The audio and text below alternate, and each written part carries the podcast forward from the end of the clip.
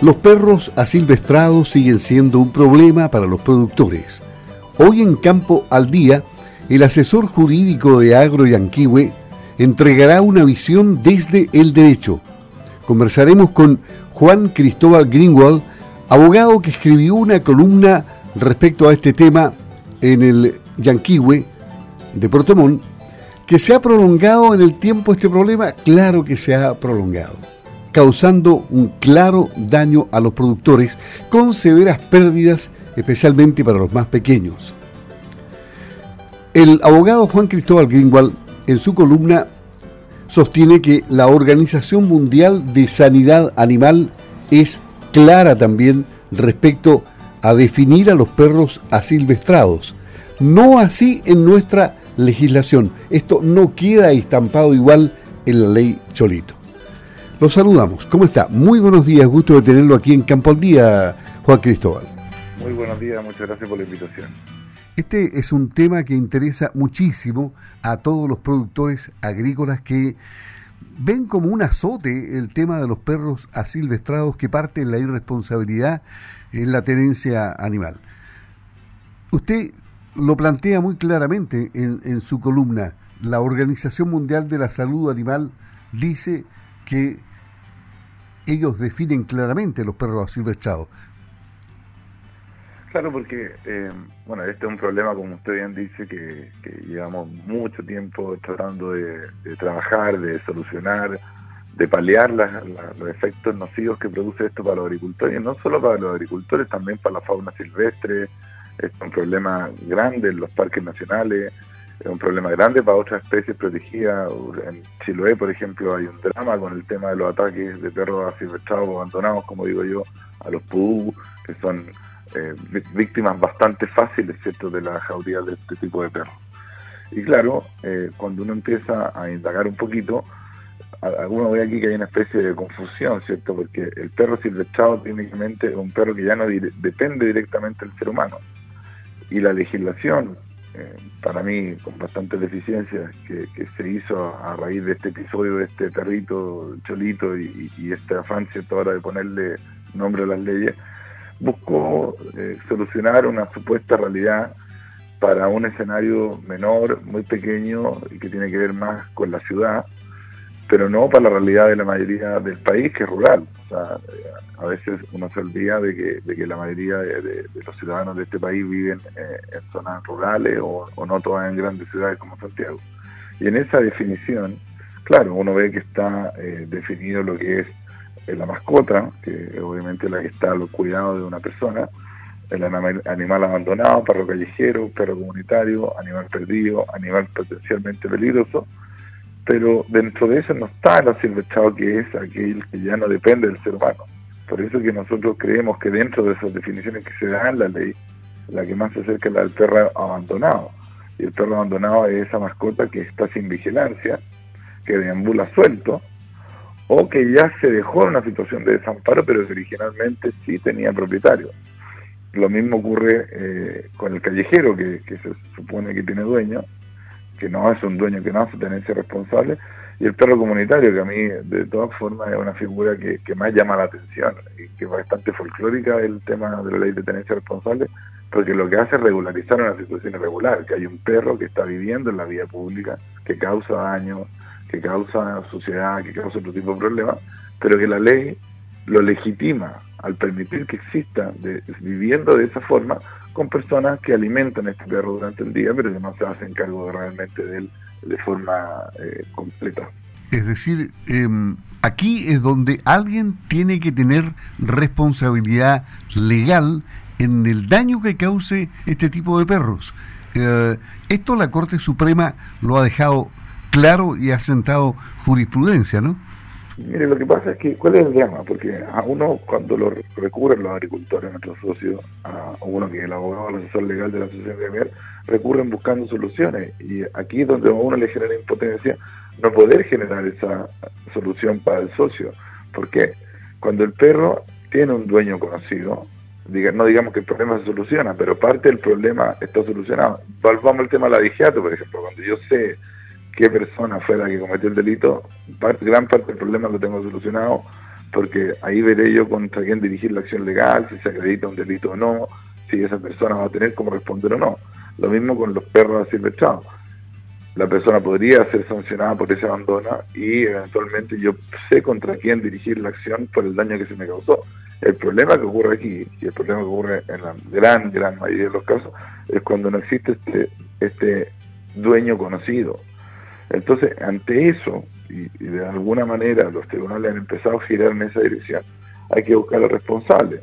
¿Quién es el responsable? La normativa, tanto la, la, denominada ley Cholito, ¿cierto? La ley, como el reglamento de esta ley de tenencia responsable, dicen, señalan quiénes son las instituciones públicas que son los garantes del cumplimiento de esta normativa. Y en esta normativa se hace responsable tanto a las municipalidades como a las seremías de salud. Dice, por ejemplo, la tenencia responsable, eh, perdón, eh, los órganos de administración del Estado, en especial los Ministerios del Interior y de Seguridad, de Salud y Educación, dentro de sus respectivas competencias, con colaboración de la respectiva municipalidad, proveerán la tenencia responsable.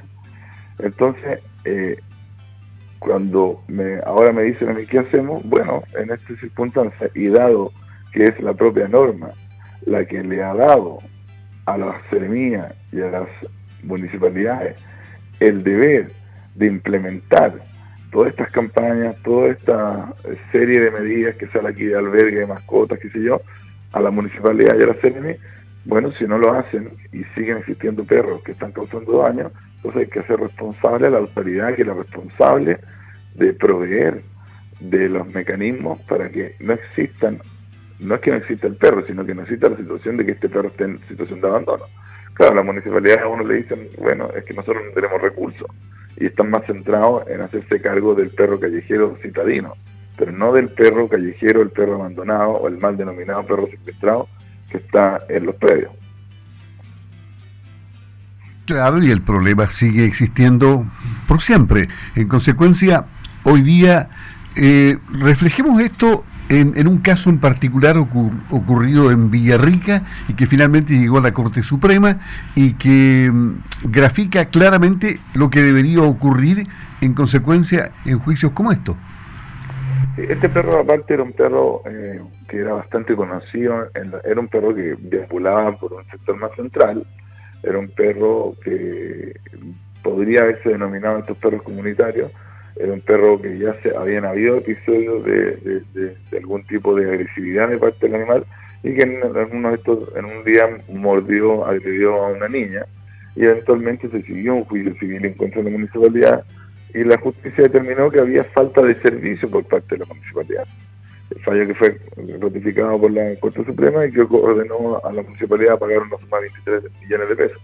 Eso nos dio de alguna forma también eh, una guía de, y, esa es la idea también que de alguna forma ya se lo hemos señalado a la municipalidad en el sentido de que si no se hacen cargo del problema, lo que va a ocurrir es que eventualmente la gente que se ve afectada por los hechos que causan los perros abandonados, eh, asilvestrados, comunitarios, como uno quiera llamarlo, van a dirigirse en contra de la municipalidad al no tener uno, una persona propietaria del dueño que se haga cargo. Porque o existe el propietario, o va a existir la municipalidad, la seremía, la que va a tener que hacerse cargo, porque porque ellos no están aplicando la ley no están aplicando todo lo que la normativa indica de cómo debe hacerse cargo la autoridad de estos perros abandonados. También teniendo en cuenta que se eliminaron métodos de control que antes existían, que ahora ya no existen, justamente teniendo como base que va a ser la autoridad la que se va a hacer cargo de estos perros. Y al no hacerlo, incurre en una falta de servicio que afecta a personas eh, generándole daño como los que ocurren contra eh, eh, los animales, los ganados y otros y otros y otros daños también. ¿Y, ¿Y, esto, a qué se debe que esta ley salga así tan desnuda, sin presupuesto, para que alguien responda claramente en este tema? Bueno, eh, este es el problema a veces cuando no se leía al salagor de, de, dar gusto a una situación particular como fue una agresión a, un, a un, perro, como se recuerda eh, esta normativa, y se hace en el fondo para darle gusto a, un grupo determinado de, activistas en favor de los animales, que por supuesto nosotros como mundo agrícola y ganadero somos muy cercanos a, los animales y obviamente queremos el bienestar de estos pero obviamente que en esta disposición se escuchó a muchas agrupaciones eh, y muchas de estas normativas no tienen mucho sentido ni son aplicables, menos si no se si no se otorga el presupuesto necesario para que pueda para que pueda eh, hacerse funcionar adecuadamente esta normativa, pero en definitiva eso no implica que finalmente sean las personas las que tengan que hacerse cargo del problema cuando es una autoridad es un gobierno el que dispuso y dispuso la forma en que esto debe aplicarse, las autoridades que son responsables, y si eventualmente después hay un problema presupuestario para aplicarlo o no aplicable, o aplicarlo, perdón, bueno, eh, no es problema del ciudadano que ve mermado su derecho. Entonces, eventualmente lo que se está postulando ahora, y, eso queda más avalado y refrendado con, con este fallo reciente de la, de la Corte Suprema, es que al no haber dueño conocido, el que va a tener que responder va a ser los municipios o la seremía eh, por acciones de falta de servicio. Y esperemos que no se llenen de juicios y soluciones de problemas antes, efectuando las modificaciones legales pertinentes, ¿no? Sí, y, también en el fondo que, que, las campañas que están haciendo para, para, para que las personas no abandonen sus animales y para que los municipios actúen más preventivamente. Ya si no hay una modificación legal, bueno, pero que, se implementen las eh, campañas que deben implementarse de acuerdo a la ley, no solo las de las campañas de, esterilización, sino que también que de una vez por todas se cuente con, lo, con, lo, con los albergues que deberían existir para este tipo de animales y que esos animales no anden sueltos ni generando los daños que causan. Le agradecemos a Juan Cristóbal Greenwald, asesor jurídico de Agro Yanquihue, el conversar sobre este tema de los perros asilvestrados, perros callejeros, perros abandonados, en fin, que provocan un problema no tan solo en el radio urbano, particularmente en el sector rural, que es lo que nos preocupa, porque los productores agrícolas son los que resultan dañados. Muchas gracias, que tenga un buen día, Juan Cristóbal. Buen día, saludos a todos los Ok, adiós.